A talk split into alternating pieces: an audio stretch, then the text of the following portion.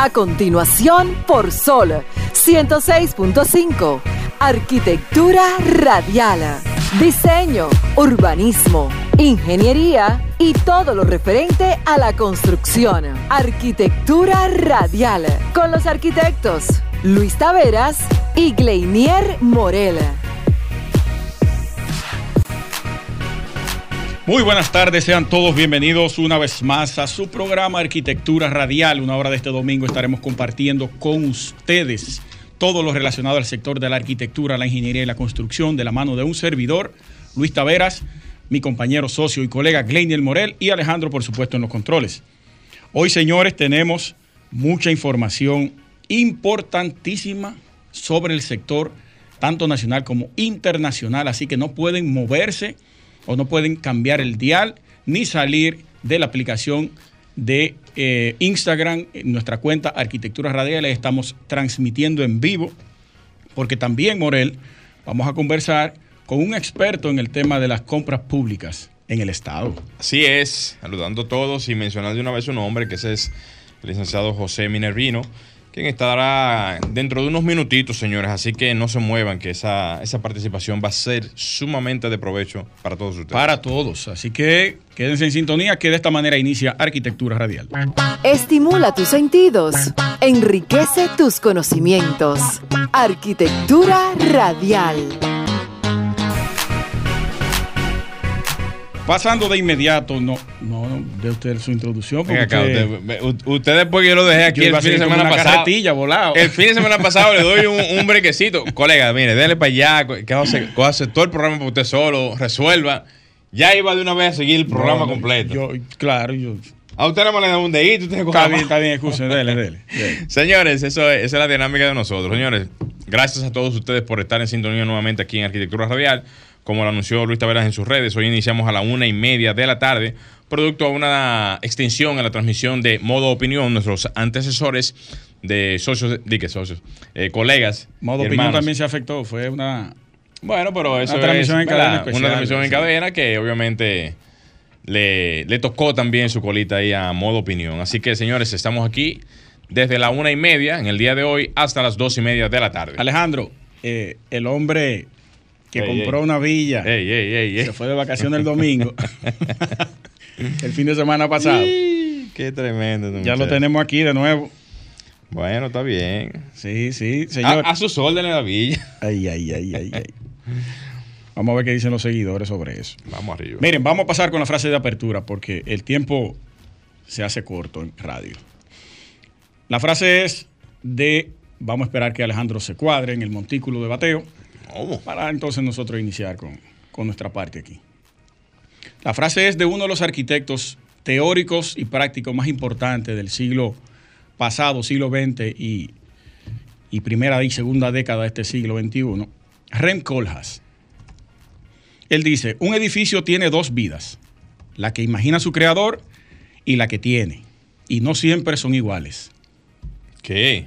Ahí tienen ustedes servido en bandeja esa frase.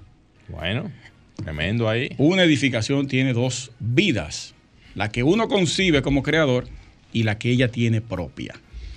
Eso es para algunos que piensan que las edificaciones son eternas. Así es. Muy bien. Mire, Morel, hay muchos temas el día de hoy. Primero, abrir, eh, eh, externar una invitación, que lo voy a hacer al final del programa también, este próximo viernes 15 estaremos reunidos en un encuentro navideño, la Peña Constructiva y la Sociedad de Arquitectos. Vamos a hacer un solo encuentro para ese día. 7.30 de la noche, Bambinos Grill, ahí en la Bolívar, esquina Pasteur, eh, eso es zona de Gascue. Estaremos compartiendo ingenieros, arquitectos, agrimensores, todos agrupados ahí como un, como un todo, como dice la frase. Todos como un todos. Así es. O todos contra todos. No como un todo. Si lo pongo contra todo, entonces ahí entra techo volador y columna que sostiene. Saludos para José López. Ese, es un buen escenario para tener esa, esa dinamiquita ahí, ¿no? ¿verdad? Saludos para José López y Joel Neco. Muy bien, siempre bueno. Entonces, están todos invitados a nivel nacional. Quien quiera venir a darse una cita con nosotros y compartir un rato, pasarán por ahí actores importantes, tanto políticos como del sector construcción. Viernes 15 ahora, 7.30 de la noche, Bambinos Grill en la avenida Bolívar, esquina eh, Pasteur. Muy Ya lo bien, saben. muy bien, muy Peña bien. Constructiva y la Sociedad de Arquitectos. Excelente, Estaremos excelente. unidos ahí. Buen escenario. Yo siempre, siempre veo eso como una oportunidad de, de uno reunirse, hablar, hacer negocios, extender la mano en cuanto a cualquier tipo de colaboración. De ahí sale de todo. De todo, de todo. Señores, la mejor, la- el mejor escenario para uno hacer conexiones son ese tipo de actividades. Así es. Eh, en otro orden, usted sabe que hay una preocupación sobre las eh, hormigoneras. Eso le llegó a un colega, al ingeniero Federico Mena, que es el propietario de Casa 59, donde nosotros nos reunimos para la peña. Una, no voy a dar el nombre de la constructora, Morel, de la hormigonera. Le enviaron un comunicado diciéndole que ya ellos no, no iban a dar el servicio de colocación del hormigón. ¿Por qué? Porque, bueno, el, comuni- el comunicado está por ahí, leerlo me extendería demasiado, pero es básicamente garantizando que la colocación la asuma el propietario de la obra para que tenga una mejor calidad en su aplicación, valga la redundancia. Y ellos desligarse de eso. Es quitándose responsabilidad, para hablarles claro. Porque usted sabe que la hormigonera le lleva el hormigón, se lo coloca, le lleva los, los tipos que le dan terminación, vibran el hormigón, le dan la- el pulido, pero ya no. Pero no todas. No, claro, esa por eso no voy a decir el nombre. Pero al parecer, me dice él, es una práctica que se va a venir dando, donde las hormigoneras solamente van a llegar al sitio, te vacían y tú te encargas de tu colocación. Si queda con cucaracha, si queda mal vibrado, si queda... Ellos no son responsables de nada de eso. Bueno, eso podría venir por diferentes situaciones legales, obviamente. Porque nada de eso. Que hayan sido afectados ellos. Claro, porque si tú tienes una concretera que te va a hacer un vaciado y en el vaciado se supone que dentro del servicio está el vibrado, tú no puedes tener una columna entera con un, con un cucara- con un cucaracheo. Cucaracherío no. Se supone que eso se no. mandó a vibrar y se pagó por un servicio de vibración para que no quedara así. Entonces, me imagino que esos temas vienen por asuntos legales, que qué mal, porque obviamente esto es un sector ba- bastante dinámico y la, y la actividad es demasiado rápida, pero también eso va dando a entender de que van a haber cambios en el futuro, tal cual como lo dice Luis, del tema del suministro del hormigón. Te suministramos el hormigón. Ahora, de ahí para allá, nada más te ponemos la bomba para vertir el hormigón. ¿Dónde que tú lo quieras? Aquí, ah, ok, está bien. De ahí para allá, problema suyo. Eso, bueno, vamos a ver dónde va a parar, pero yo, de mi parte, no lo veo bien. No, eso. No lo veo bien. El tema no, no, no sería tanto eso. El tema sería si les conviene al final. A la no- empresa. No, es un asunto de el servicio, es cómo se dé el servicio. Si el servicio tú lo quieres así, tú lo solicitas así. Ahora, si el servicio tú no lo quieres así para tú tener tu garantía de, ¿verdad? De que todo quede bien Ajá. homogéneo como se debe, y eso lo, di- lo eliges tú. Ah, no, yo no quiero que tú me le des ese servicio. Lo voy a poner Lo yo. voy- lo hago quiero- yo. Eso es. Ahí es una opción, pero Es una opción. a- a- con, en esta empre- con esta empresa en particular, ellos no, van a asumir eso. Yo te llevo tu hormigón y ya y me fui. Bueno, Resuelve. eso hay que verlo en números. Está complicado. Está Complicado y pico. Sí. Bueno, aparte de todo, Luis, un, un saludo muy cordial a, a las personas que la semana pasada nos estuvieron escribiendo por una serie de preguntas y algunos temas que estuvimos tocando. Hablaremos un poco de eso en la tarde de hoy. Y dentro de los temas que tenemos, como dijimos al principio, vamos a tener la participación de un experto en compras y contrataciones que se llama eh, José Minervino, el licenciado Jo- José Minervino, quien estará en unos minutos con nosotros y a quien aprovecho, eh, le extiendo a todos los que nos están escuchando el número de teléfono de cabina para cualquier tipo de pregunta y comentario que quieran hacer, que es el 809-540-165, para que estén atentos a cualquier tipo de consulta. También por a través del live de Instagram pueden hacer sus preguntas. Claro, Que aprovechen la- y entren al live ahora mismo, que ahorita le mandamos un saludito a todos los que estén en sintonía, entrando a Arquitectura Radial, rayita abajo, RD. Brevemente, el, el invitado que tuvimos el domingo pasado sobre la vivienda económica que cuesta 300 mil pesos, que usted la puede ensamblar, la puede comprar en una ferretería, todavía no está en producción, ¿eh? Se volcó una cantidad de gente escribiéndonos a la cuenta de Arquitectura Radial y siguiéndonos increíble. Hay una necesidad por una solución económica y que pueda llegar a una población que tiene bajos recursos, que el Estado debería prestarle atención a este señor. Escucharlo, si es viable, bueno, pues financiar ese, ese proyecto. Claro. Yo le escribí hoy y le dije, ¿usted se ha dado cuenta del auge que tuvo su video? Me dijo, sí, sí, que incluso le pasé los números a la gente que me lo pedía. Yo he tenido llamadas esta semana que no puedo con ellas. Gente que quiere incluso comprarle, financiar y meterse en proyectos a través de esa vivienda. Wow. Yo le dije, esta semana voy para allá, para la UNFO, a ver el proyecto. Y ahí nos sentamos a hablar algunas cosas. Ahorita se llena ese, ese, ese, vamos a decir, ese salón. El salón. La cuenta de arquitectura radial sumó más de mil seguidores en esta semana. Solamente por eso. Solamente por ese video. O sea que hay una hambre de ese tipo de proyectos que el Estado debería tomarlo en cuenta. Bueno, ahí está la información, señores. Hacemos una pequeña pausa, Luis. Sí, señor. Bueno, señores, no se muevan, que enseguida retornamos con todo el contenido que tenemos para todos ustedes aquí en Arquitectura Radial. En esta Navidad, nuestro mejor regalo es para ti. Que la paz y el amor reinen en todos los hogares. Son los deseos de todo el equipo de la más interactiva, Sol 106.5.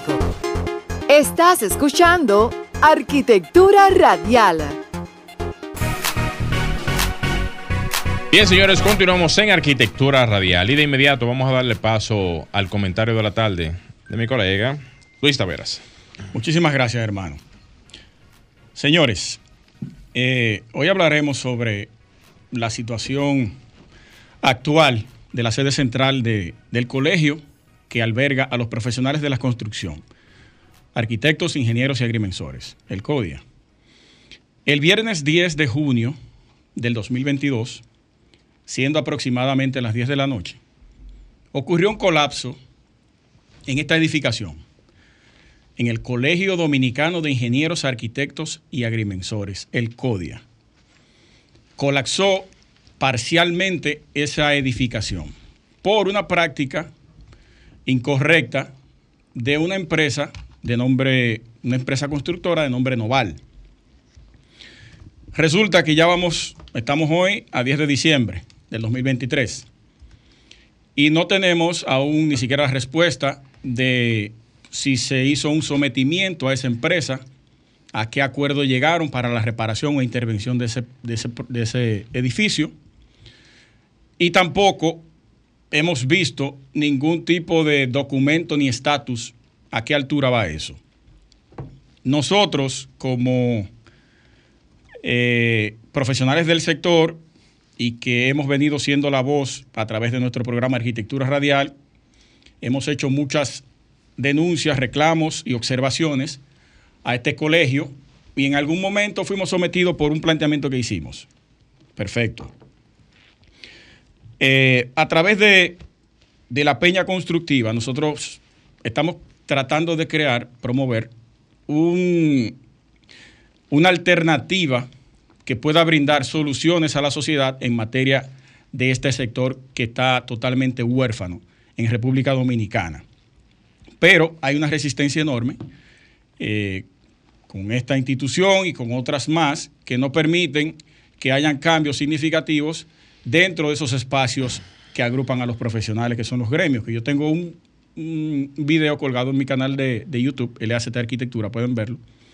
El problema de los gremios en República Dominicana y que, cómo se afectan a través de la política. El CODIA, que en la sociedad actualmente no tiene moral, no tiene calidad moral para emitir ningún tipo de juicio de valor en ninguna construcción. Nadie la respeta, nadie la toma en cuenta. Eh, si la incluyen en una comisión, es de los últimos a tener voz y voto. Ponen a cualquier otra persona a que sea la voz de cualquier eh, comisión antes del gremio o del colegio que debería ser el principal que estuviera al frente de eso. Porque sus estatutos lo establecen. Son guardián del Estado, eh, asesor del Estado y guardián del interés público. Pero eso no lo ejercen porque como la política se instauró desde hace 60 años dentro de esa institución, eso está totalmente corrompido y no tiene eh, las herramientas morales para ejercer ningún tipo de presión al Estado, ni exigencias tampoco. depende totalmente del Estado, depende totalmente de una cuota de poder que le da la política y por eso no puede ejercer ningún tipo de presión para o en favor de los profesionales ni del sector. Ellos salen en un momento hablando sobre el colapso de San Cristóbal y sus causas, pero se apersonan allí, como yo bien lo dije en aquel video que grabé, solamente el presidente porque es el vocero y omnipotente. Digo presidente todos, no voy a personalizar la, figura. Presidente del CODIA todos son omnipotentes y vocero de esa institución. Va con un acompañante y hacen una evaluación visual, ni siquiera, eh, si le pongo forense me estoy yendo demasiado lejos, ni siquiera exhaustiva a ninguno de los problemas que han ocurrido. Colapsa La Vega, van y hacen una supuesta evaluación informe. Colapsa eh, el paso a desnivel ahora recientemente, emiten una opinión que para mí fue totalmente absurda, lo que, se, lo que se dijo ahí a través del colegio, y que anteriormente lo habían hecho en 99, pero tampoco le hicieron caso. Y también hablan para, para, para ponerle la fresa al tema, sobre la epidemia de las obras ilegales en República Dominicana. Entonces, nos llegaron unas fotos recientemente de las condiciones actuales que tiene esa edificación del CODIA. Eso ahí no puede estar ocupado por personas. Atención, autoridades, atención, ya sea el señor presidente de la República, ya sea el ministro de Obras Públicas de Línea Ascensión, ya sea el ministro de Vivienda eh, Carlos Bonilla.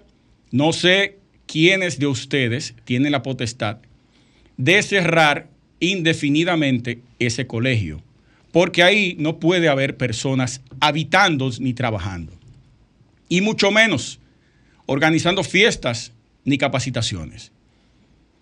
Ese edificio atenta con la integridad física de las personas que van a ese lugar y eso se ha tomado de relajo.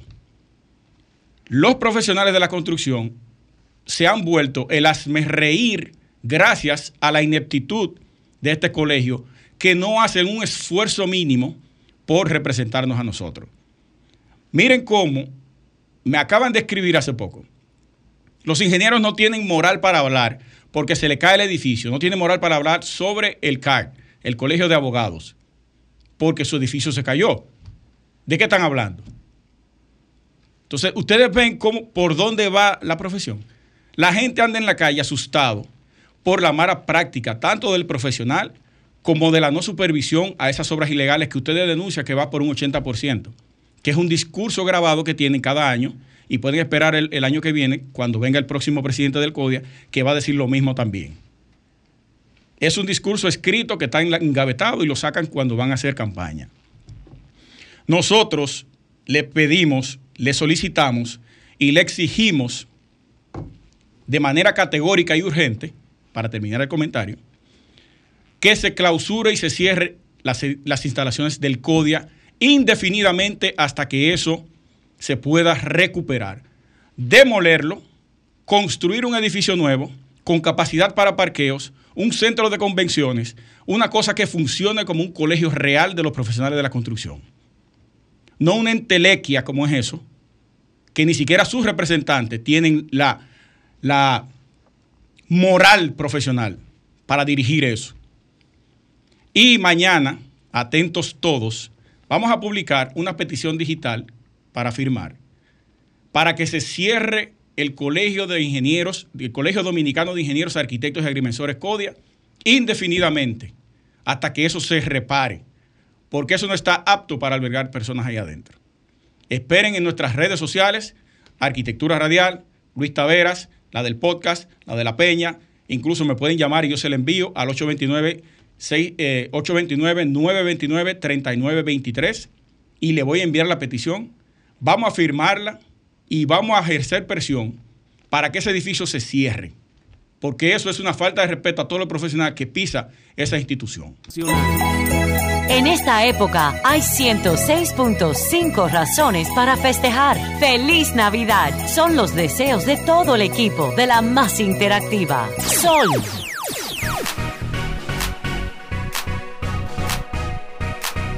Bien, señores, continuamos en Arquitectura Radial. Recuerden que pueden hacer su llamada a cabina al, 8, al 809 6 809-540-15. Venga, venga acá. Iba a decir el, usted, de, usted se el está- WhatsApp arquitectónico. No, pero Usted lo puede decir, pero no- entonces la gente no, no nos va a contactar aquí a, a los números de cabina. que tenemos próximamente a un experto en el tema de compras públicas. Así que atentos. Pero antes pasemos con el comentario del arquitecto Gleinier Morel.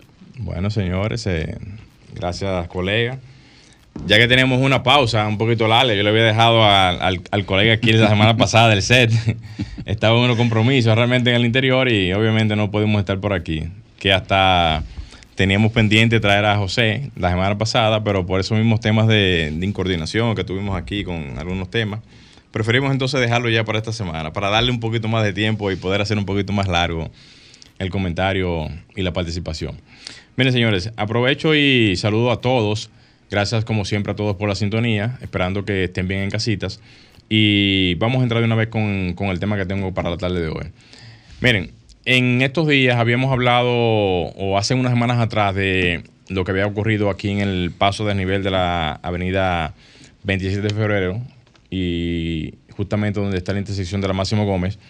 Y habíamos visto cómo las autoridades ya habían dispuesto de hacer un uso de reparación, no solamente de ese paso a desnivel, sino también de todos los pasos a desnivel que hay en esa misma eh, avenida. ¿Qué pasa? Que en esos días también se habían levantado alguna serie de interrogantes con relación a cómo se iban a hacer las reparaciones, cómo se iban a hacer los procedimientos, las intervenciones y todo lo que tiene que ver con el mismo paso a desnivel. En el año 1999, cuando se hicieron esas comisiones y comenzaron a dar esos datos en función a cuáles eran las recomendaciones, no se hizo nada en función de lo que se debería de haber hecho en ese momento y lo propio ahora mismo tampoco se está haciendo. Se supone que debe de haber un estudio ya previo para poder entender qué es lo que se va a hacer. Se supone que debe de haber algún tipo de, de- estructura técnica que debió ya haber dicho o haber, haber reflejado cuáles eran o cuáles iban a ser las intervenciones técnicas de ingeniería y estructural para poder resolver los temas que se van a intervenir ahí en esos pasos a desnivel. Se supone que antes de poner en, en- marcha un tema de adjudicación o un tema de, de quién va a ser la, empresa que va a trabajar en esos temas, debe de haber también un, un- un agotamiento de la parte estructural, del diseño estructural, del diseño vial en esta, en esta vía.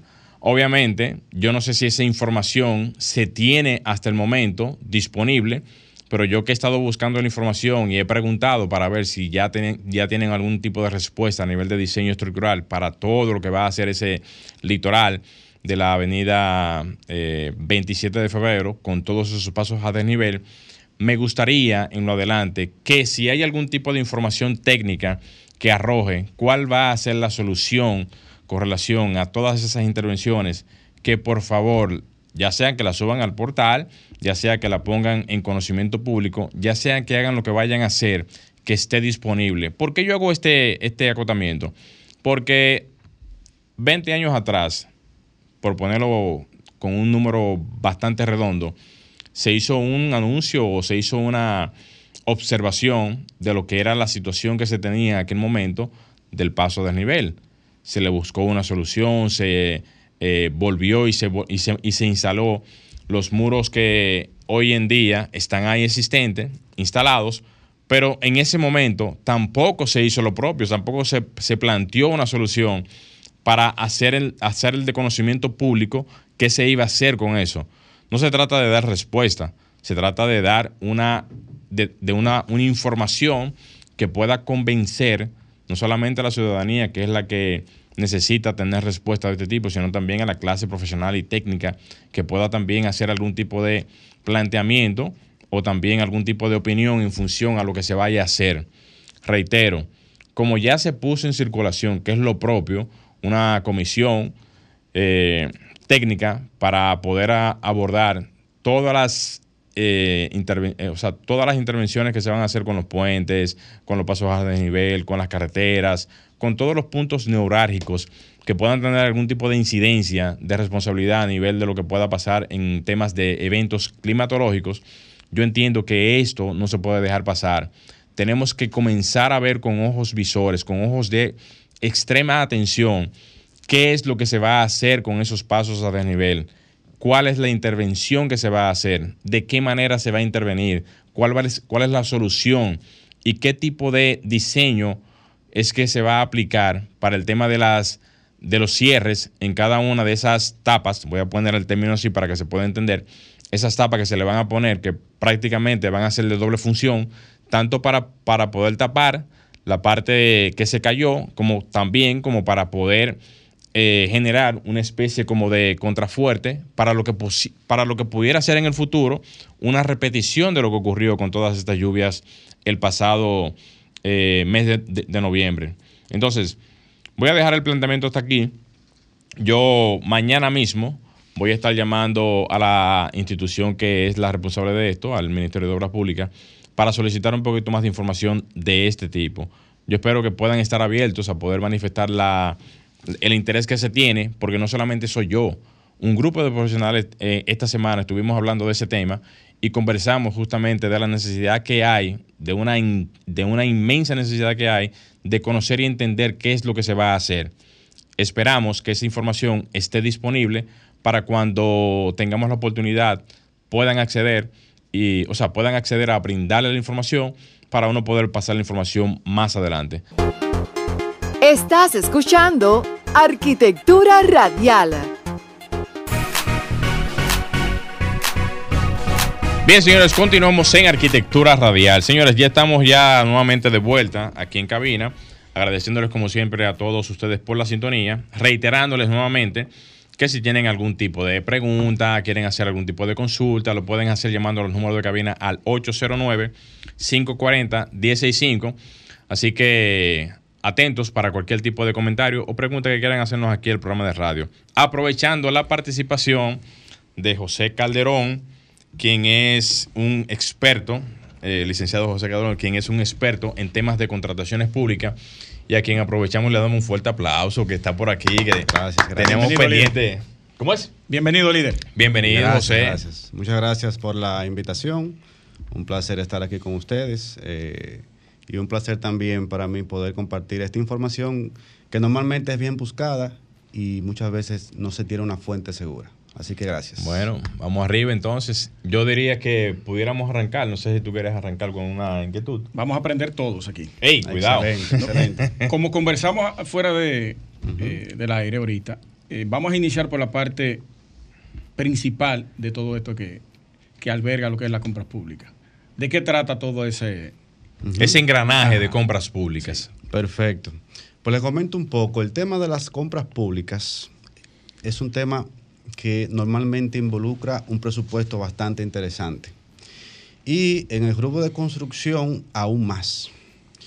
Entonces, hay todo un mercado público que prácticamente está virgen. Hay una cantidad de proveedores de construcción que tienen años de servicio, que conocen bien su producto, cómo comercializarlo, pero no conocen cómo pueden venderle al comprador número uno de cualquier país, que es el Estado. Normalmente pasa que cuando se va a vender al gobierno, se interpreta, se entiende que es igual que el sector privado. Sin embargo, es totalmente diferente. Y entonces la posibilidad de ser adjudicado va a ir mermando, va a ir decayendo. Hay un grupo de proveedores de diferentes rubros que se han preocupado por conocer cómo funciona el mercado público, lo que tiene que hacer la institución pública, lo que tiene que hacer esa persona, esa empresa como proveedor, y esto va elevando la posibilidad de obtener contratos en el sector público. Entonces, es un mercado que prácticamente todo aquel que tenga una empresa pequeña, una constructora que esté iniciando, un proveedor independiente como arquitecto, ingeniero de cualquier rama, puede perfectamente ser proveedor. Y ojo, normalmente esto se vincula con una pertenencia a un grupo político o algo parecido. No. Lo que hay que tener es un buen producto o un buen servicio y saber cómo comercializarlo en el Estado. Y para saber esto hay que conocer exactamente cómo funciona cada tipo de proceso de compra o modalidad de compra. Porque muchas veces entendemos que licitación es lo único que existe, sin embargo hay muchos otros. ¿Cómo se divide? ¿Cómo uno puede identificar eso para, para estar claro? Porque yo como ignorante del tema, que quiero emprender o que quiero iniciar la venta hacia el Estado, ¿cómo me doy cuenta de que yo pudiera ser elegido eh, de forma rápida, porque como tú bien planteas, uno va siendo descartado a medida que va avanzando el proceso. Bueno, lo primero es que hay que tener algo que se llama el RPE, que es el registro de Sí. proveedor del Estado. Esto puede ser como consorcio, como persona física, como persona jurídica. Una vez ya tengo esta documentación fundamental, básica, entonces voy a empezar a participar con mi oferta en los diferentes procedimientos de compras públicas a nivel nacional. Cada institución pública tiene un comité de compras, tiene una unidad de compras, que son dos cosas diferentes, y tiene unidades requirentes, que son los departamentos. ¿Tú puedes definirlas rápidamente? Claro que sí. Un comité de compras es lo que legalmente constituye el grupo que va a formalizar los procedimientos a partir de comparación de precios. Estamos hablando a partir de aproximadamente 1.5 millones. Ok. Entonces, una unidad requirente quiere decir un departamento. Si yo pertenezco al rubro de construcción, la unidad requirente va a ser normalmente el departamento, el área o dirección de mantenimiento o de carreteras, en el caso, por ejemplo, de obras públicas, lo que tenga que ver de una u otra manera con el sector construcción, remodelación, readecuación. Entonces, cuando yo voy a participar como proveedor, voy a obtener mi RPE. Todo este proceso se puede hacer de forma fluida, todo este proceso es gratuito, todo se puede hacer en línea y lo único que hay que es iniciar con esta nueva actividad. Entonces, al momento de yo participar como proveedor, yo voy a ver que se publican requerimientos de compras en un sistema electrónico de la Dirección de Compras Públicas que se llama el portal transaccional. Sí. Fíjense, este sistema es muy importante que aquellos que estén interesados puedan diariamente ver todo lo que se está requiriendo de su rubro de actividad comercial, porque por la misma vía van a poder enviar la oferta. Sin embargo, si hacemos una eh, correlación, una comparación con el sector privado, en el sector privado quizás no existe un sistema donde yo pueda conocer quiénes quieren comprar lo que yo estoy vendiendo. Eso no está público. Eso No, está no, público, El, el- en el sector privado no, No, eso no existe. exacto. Ahora, en el sector público sí, Sí. está público, no se necesita usuario, cualquier persona puede ingresar. Ahora, el tema de hoy es que hay que conocer cómo hacer este proceso, que hay que conocer cómo me puedo enterar de las oportunidades. Tengo que conocer cómo puedo preparar una oferta y que ésta tenga la mayor probabilidad de ser adjudicataria. Y para hacer esto debo de conocer tres cosas así, de forma bien general. El aspecto técnico, que es el portal transaccional, el aspecto legal, que tiene que ver con la ley 340-06, y las demás eh, normativas. Hay un reglamento de aplicación, hay guías, manuales de po- bastante información.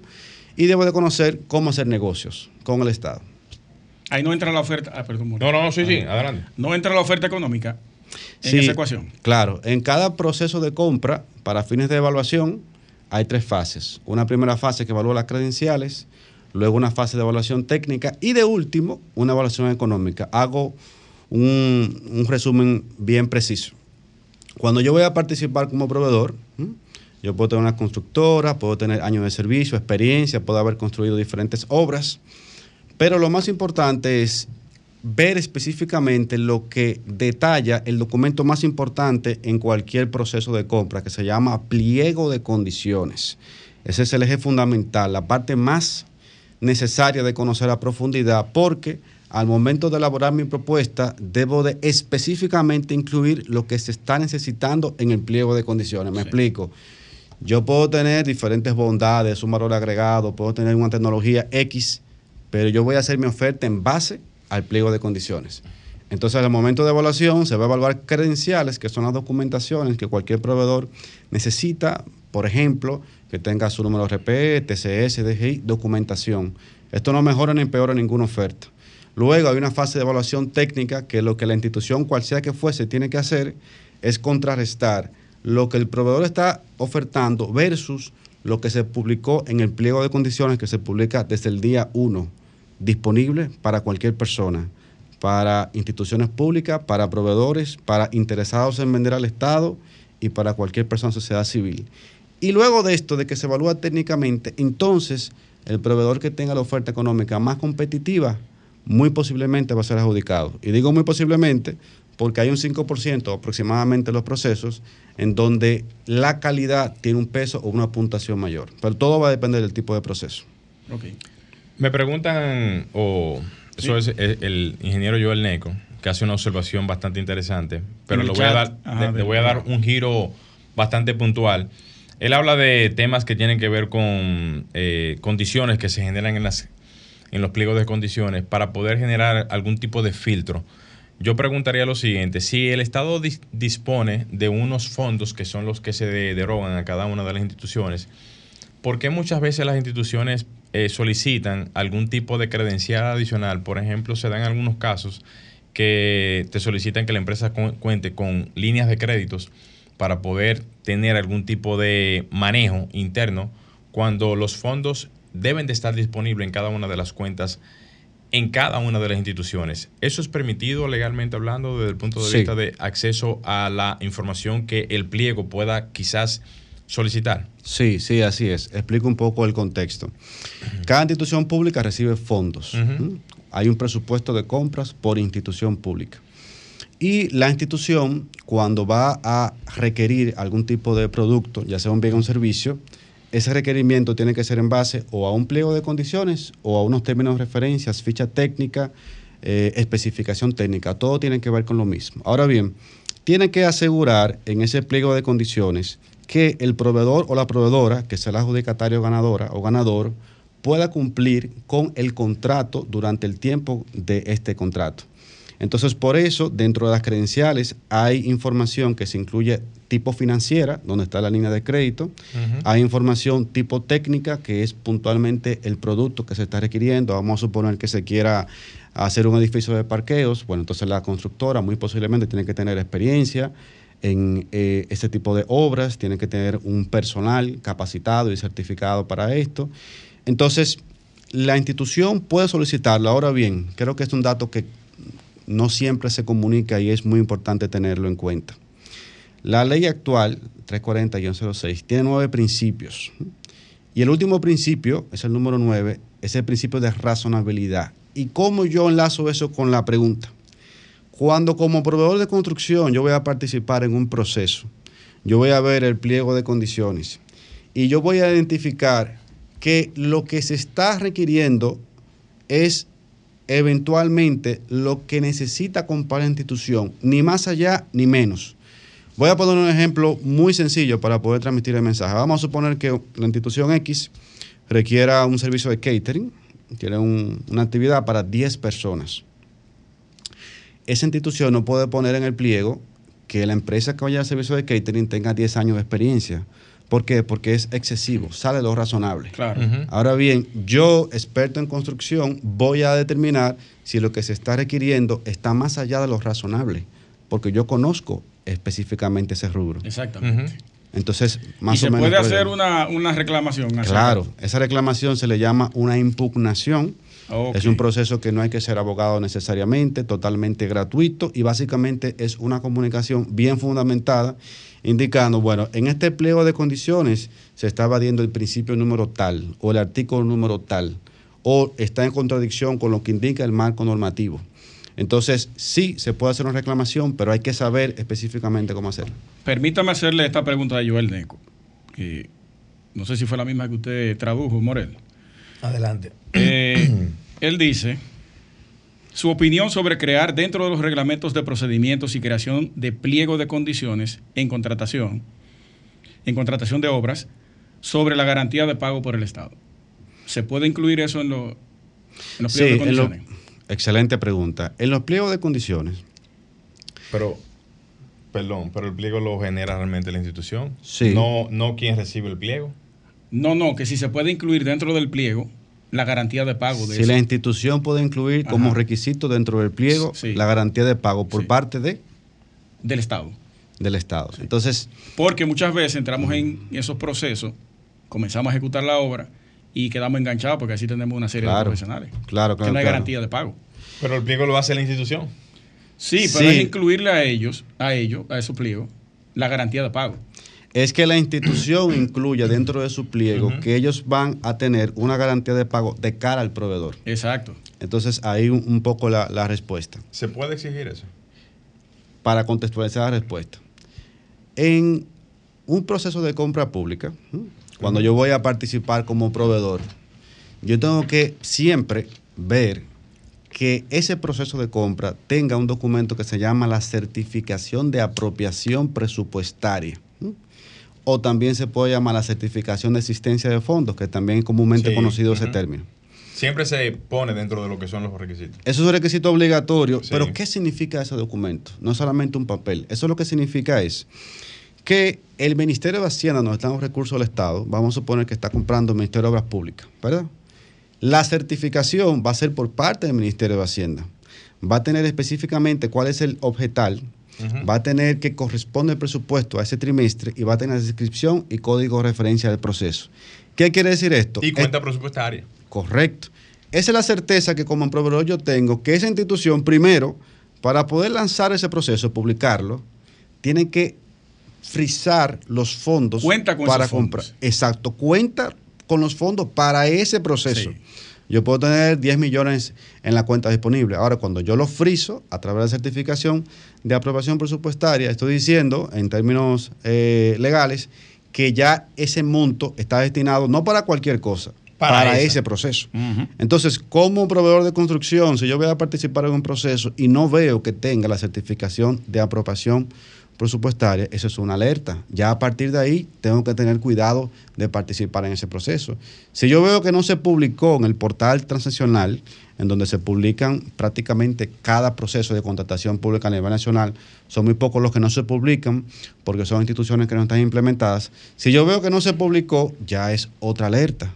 Si yo veo que el proceso no se hace de una manera formal, acorde a las diferentes nueve etapas, ya es otra alerta. Pero primero tengo que conocer todo esto Para darte cuenta. para darme cuenta, Sí. porque si no veo un proceso, no lo distingo del otro, quizás para mí lo mismo es una comparación de precios, que una licitación pública, que un sorteo de obra, que un proceso de urgencia, eh, proveedor único exclusivo, todo es lo mismo, sin embargo todo es diferente. Y ojo, no es complicado, no hay que ser experto en nada, no hay que lo ser mismo, sin abogado. embargo, todo es diferente. Sí, porque si yo voy a participar y cuando con mi oferta hago un acercamiento con la institución para participar en una licitación, pero no tengo idea de qué es una licitación, entonces mm, esto va a impactar negativamente en el transcurrir de mi oferta. Dice el ingeniero Daniel Pérez preguntando que requerir línea de crédito viola el principio número 8 de la ley de compras, pues esas líneas no están en actividad. Un saludo especial para el ingeniero El Daniel ingeniero, Pérez. el ingeniero siempre tiene Duro. como su cosita ahí eh, eh, esperando. Excelente. Eh, eh, ¿Es correcto la puntualización que hace el ingeniero con, con esos fines? Que viola ese principio. Ese principio, el número 8, es el principio de participación. Y lo que indica el principio es que cada institución pública debe de procurar la mayor participación posible, principalmente de MIPIMES, de las micro, pequeñas, medianas empresas. Entonces, tiene mucha razón. ¿Por qué? Porque a las MIPIMES lo que hay que darle es oportunidad. No se le puede ni cohibir el derecho de participar, ni tampoco limitar a través de exigencias quizás mm, más allá de lo que se requiera. Entonces, cuando se lanza un proceso de compra en una institución pública, se lanza o para MIPIMES de forma exclusiva, Sí. y ahí aplica lo que explica el ingeniero, o para cualquier tipo de proveedor en general. Entonces, para las MIPIMES, asociando con el principio número 8 de participación, claro, se tiene que dar la oportunidad, la apertura, para que cualquier MIPYME pueda participar en un proceso. Y Claro. se debe de reducir a su mínima expresión lo que bloquea esa participación. Que ojo. Viola. ah, dale. No, no, no, adelante, adelante. ¿Viola qué? Hay una inquietud aquí de, de- tenemos unos ingenieros aquí. Excelente. Que que son muy feroces. El Excelente. ingeniero Joel. Neco y Daniel. Tienen el chat lleno. Él pregunta, o, o más bien hace el comentario, el contratista está obligado a pagar un seguro de garantía de fiel cumplimiento, pero las instituciones no garantizan el pago de ese- de un- con un seguro. Claro, lo que pasa es que hay dos cosas que hay que tener en cuenta. Hay un cronograma de entregas y hay un cronograma de pagos en la institución. Entonces, la garantía de fiel cumplimiento es bueno también para que si no lo conocen esa parte puedan tener información. Solamente se lo pueden requerir- los proveedores o como una póliza de seguros o como una garantía bancaria. Si es una MIPYME, es el 1% del contrato. Si yo no soy una MIPYME, entonces el 4%, exactamente. Entonces, cuando yo voy a participar como proveedor, yo voy a verificar mi pliego de condiciones, yo voy a verificar mi cronograma de entregas y mi cronograma de pagos. Ahora bien, si yo participo y no me percaté que el pliego tiene esa información y aún así participo, ¿qué yo estoy diciendo legalmente como proveedor? Que yo estoy totalmente de, De acuerdo, acuerdo. con lo que se incluyó ahí. Sí. Porque como proveedor tengo un plazo legal para poder hacer preguntas, observaciones. Ahora debo de agotar ese plazo. Ese plazo legal corresponde al 50% del plazo de participación. Entonces, si un proceso tiene 30 días, yo tengo 15 días para hacer preguntas, pero tengo que hacerla, porque si no lo hago, ya dejé pasar mi plazo legal. ¿Por qué, antes de irnos, Alejandro, espérate, ¿por qué se le exige un monto? A ver cómo hago la pregunta. La institución le solicita a usted un, Una garantía. no, un, un servicio y le pone un monto específico. ¿Por qué hay que estar de- por debajo de eso? Si en algunos casos estar por debajo del monto no te garantiza la calidad requerida a ese. No, porque eso va a depender y, y aunque la pregunta es para, para él, no se supone que hay diferentes tipos de, de comparaciones, está compra directa, eh, comparación de Ah, se precios. nos quedó esa, la- la- Sí, las diferentes. y eso entra dentro de esa misma, de, de- de esa misma eh, respuesta. Va a Sí. depender de, de la competitividad de, de requerimiento. Sí, es decir, hay diferentes tipos de procedimientos de compras públicas. Están las compras por debajo del umbral de 0 pesos hasta 205 mil pesos. Luego están las compras menores para bienes y servicios hasta 1.5 millones. Esos son los rangos. Esos son las modalidades de compra, exacto. A partir de ahí está la comparación de precios y luego la licitación pública nacional, que es a partir de 5.5 millones de pesos en bienes y servicios. En cuanto a obras, los montos cambian. Pero para responder a la pregunta de cómo se define el presupuesto, la institución normalmente tiene dos, no está regulado los primeros. No lo dice ni la ley ni el reglamento de cómo exactamente se tienen que definir los presupuestos. Pero normalmente, ¿qué se hace? Lo primero es, hay un precio histórico, lo segundo es, hay un levantamiento de mercado público y privado. Es decir, eso que yo quiero comprar, ¿se ha comprado en el sector público? Sí. ¿Cuál fue el último precio menor a seis meses? Y de esta manera pueden identificar el precio. Y de igual manera pueden hacer levantamiento en el sector privado. Eso no quiere decir que el precio que se incluya como presupuesto tiene que obligatoriamente ser el precio legal. Es real, perdón. ¿Por qué? Si yo soy proveedor de construcción, se está requiriendo un tipo de servicio. Yo, que tengo ya 15 años en el mercado, sí sé exactamente cuál es el presupuesto estimado. Sí. Ahora, aparte de saberlo, tengo que sustentarlo.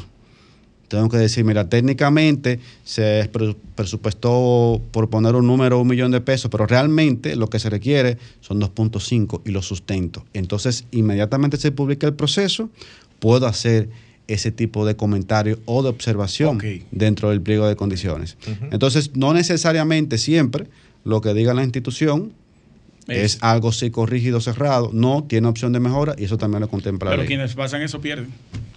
No, ese es, ese es un- un- una forma de pensar normal. No, no, no. lo que sucede es, no, lo que si, si entran hoy a la página de la DGSP van a ver todos los fallos de todos los proveedores que han hecho impugnaciones y que han tenido una respuesta positiva. Claro. Es todo lo contrario. Cuando yo como proveedor impugno a una institución pública, esa institución sabe que yo conozco cómo hacer ese proceso, porque también puedo solicitar una medida cautelar para paralizar el proceso. Correcto. A ningún, minus- a ningún ministro le interesa que su proceso se paralice y que menos luego salga a la luz pública. Entonces, es un tema de, de empoderarse. Es un Quedaron, asunto- quedaron varios temas. Es un asunto Sí. de manejo. Obviamente, el tiempo en radio, como bien lo decía tu esposa, es bastante limitado. Pero no está de más extender la invitación. Obviamente, hay muchas preguntas que se quedaron. Aquí está el chat de arquitectura radial abierto con 50 mil preguntas. Sí. 70 mil son de Joel Neco y las otras más son de los demás. Mira, Estudio Jaldo, nuestro hermano Halmar de Sena hizo una, pero ya no tenemos que ir. Sí, sí, lo vamos a traer a Neco para acá. ¿Por qué dice Halmar? Y lo contesta ahí muy, rápidamente. muy buen punto ese. ¿Por qué no se in- incluyeron por la ley eh, los concursos de diseño para los proyectos? Lo dejaron fuera eso. Sí, y nosotros tener- como sociedad de arquitectos le presentamos una propuesta a Carlos. Quizás no le interesa en ese momento, porque es la única, es la única respuesta que se puede decir, porque el diseño es un, digamos, un antecesor de cualquier tipo de propuesta que se vaya a hacer, en todo. Claro, no, se, se requiere obligatoriamente un diseño para poder pasar a la fase de construcción. Sí. Lógico. Pero hay ciertas cosas que hay que tener- que hay que tener en consideración. La ley es del 2006, estamos en el 2000 casi, 24. entonces ya han pasado muchos años. Casi ha 20. presi- 18, ajá. Tiene muchas opciones de mejora. Cada vez que vemos que algo no lo dice la ley, ¿qué se ha hecho? Una resolución, que es como si fuera un, un tratar de, de, de- Adosarle, ¿verdad? Exactamente. Entonces, se requiere una nueva ley de contratación. No obstante, no quiere decir que como proveedor yo no pueda participar, ni como comprador que la institución pueda comprar. Pero sí, necesariamente tiene opciones de mejora. Excelente. Gracias. Muchísimas gracias por. Solamente nos resta decirle a toda la audiencia que muchísimas gracias también a los que nos hicieron la pregunta por el chat. Eh, también a la participación de José Calderón aquí en Arquitectura Radial, externándole nuevamente la invitación desde ya, ya que obviamente se quedan muchas preguntas al aire. Y en lo adelante esperamos tener nuevamente eh, este mismo contenido de preguntas y respuestas para todos los oyentes de Arquitectura Radial. Dice el ingeniero Daniel Pérez, mi respeto al invitado, muy ecuánime. Muchas gracias y siempre a la orden. Bueno, señores, hasta aquí Arquitectura Radial. Nos estaríamos viendo el próximo fin de semana. Luis Taveras, Glenn Morel. Y aprovechar a Alejandro. Felicitaciones, Alejandro, por tu Fue premiación aquí en RCC Sí. Media. Muy bien, Alejandro. te dirá, te dirá su- Ricardo. Su labor y puntualidad. Alejandro, llévatelo. Y hasta aquí, Arquitectura Radial, con Luis Taveras y Gleinier Morel, por Sol 106.5.